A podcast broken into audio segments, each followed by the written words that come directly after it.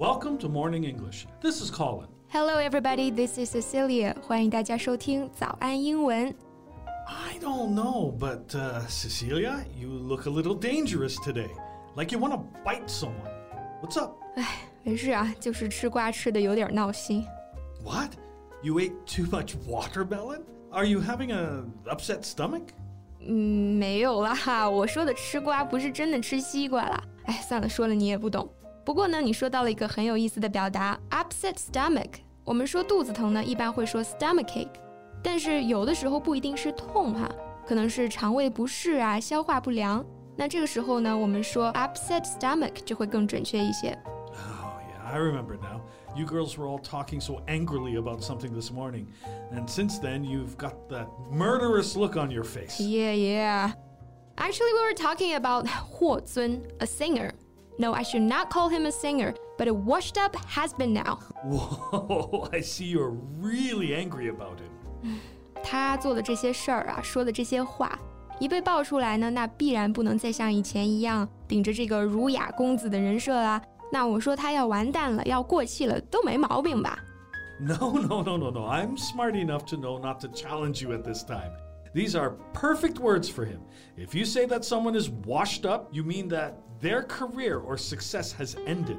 没错，washed up，它最直接的意思呢，就是指一个东西被冲上岸。我们中文里面有一句话啊，“长江后浪推前浪，前浪死在沙滩上”。所以说，somebody is washed up，被冲上岸的，也就是说，这个人不行了，不再成功了。 Yeah, it's the same with the word um, has been, uh, only it's a noun instead of an adjective. It also refers to a person who is no longer as famous, successful, or important as they used to be. 嗯，这个 has been 就是指这种曾经红过，但是现在已经过气的人。我估计啊，现在很有可能就是他这辈子热度最高的时候了。所以呢，我们就赶紧赶在他过气之前来聊一聊他。 Okay, so what on earth did he do? 其实这件事情说起来很简单啊， 一句话就是他抛弃了放弃事业陪伴他九年的女朋友，还试图设计把他送进监狱。Well, it's actually not that surprising, is it? The same things are happening all the time in the entertainment business. Yeah, there is nothing new under the sun. I know. 确实，太阳底下没有新鲜事。其实对类似的事情，应该都已经麻木了才对啊。但是每次看到爆出的一些这个具体的细节，还是觉得 震碎我三观啊。 Yeah, the more you learn about what they really are, the more disillusioned you'll become with them. 没错，这个镁光灯下面的明星都是闪闪发光、高人一等的哈。但是褪去了光环，人性中的这些弱点，他们一个不差，全都有。那有一些人呢，真的是金玉其外，败絮其中。这种人呢，你越了解，你就会觉得越幻灭。那幻灭这个词，Colin，你刚刚是怎么说的来着？ Disillusioned. If you are disillusioned with something, you are disappointed because it's not as good as you had expected or thought. 嗯，所以它其实是由 illusion 幻想这个名词变来的，先加上形容词的词尾 ed illusioned，它表示充满幻想的，再加上否定的前缀 dis disillusioned 就变成了不再抱幻想的，也就是幻想破灭的，或者可以翻译成大失所望的。 So, are you disillusioned with him? Well, I never had any illusions about him, because it's really not the type that I like. So, uh, but I did feel surprised，因为爆出来的他的那些聊天记录实在是太不堪了哈。 In what sense? In every sense，首先那个群聊的名字就非常之三俗，然后呢，霍尊在这个群里各种分享自己和其他女性的私密关系， Well, that's obscene and disrespectful. 是啊，都是一些污言秽语， 对女性的称呼也是毫无尊重可言啊。Besides, the members of this group chat seem to all believe that it's totally normal and acceptable to have affairs after marriage or even use violence toward women. Well, just as the saying goes, birds of a feather flock together. Those people in this group chat, uh, I can tell that they're the same kind of people who like to show off by boasting how many girlfriends they have. Exactly，你这句话说的太好了啊！ 物以类聚，人以群分。英文里面呢叫做 birds of a feather flock together，就是说这个鸟啊，它如果有一样的羽毛，这些鸟它就会聚在一起。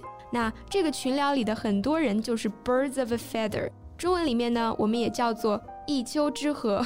但是其实霍尊这个聊天记录最震撼我的都不是这些，而是最后几页对话，他流露出的那种高傲啊，瞧不起女方父母，一直吹嘘自己家里多有资源，也不愿意跟女朋友父母多交流。So, how did girls manage to put up with all this vanity and condescending attitude? If he talked about my parents like this to me, I would punch him in the face. Yeah, I won't doubt that. 确实啊，恋爱关系里面分别心、虚荣心都这么强，这种自我拔高的做派真的非常令人生厌。那你刚刚用的一个词特别好，就是 condescending。Oh yeah. Uh, being condescending is behaving as though you are more important and more intelligent than other people. It's a really annoying attitude. 嗯，就是形容一个人表现得非常的居高临下，或者说有优越感的。比方说霍尊说的这句话啊，我妈妈和你爸妈当然不一样，我妈妈各方面都能教你，你爸妈懂什么？This is called condescending，就是这种典型的居高临下、带着优越感的口气。So what's the girl's reaction towards this? Well, she just put up with it, trying to understand him. Don't forget, she's been doing this for nine years. 所以你刚刚问我，女生们都是怎么忍得下去的？我觉得你问的就非常好啊。To what do we owe this stoicism？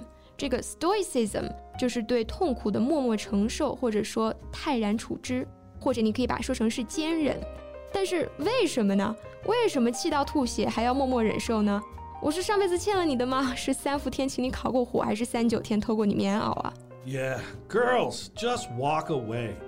No, don't walk away. Run. Although I believe you won't have this kind of problem, you would run as fast as possible. Yeah, you are right about that. 你让我想起了最近在网上看到的一句话啊：如果你跟一个人在一起需要排除万难，感觉全世界都在阻挠你们，那别想了，世界是来救你的哈！赶紧跑，快跑！好了，这期节目就到这里。So thanks for listening, everyone. This is Colin. This is Cecilia. See you next time. Bye. This podcast is from Morning English. 学口语就来早安英文。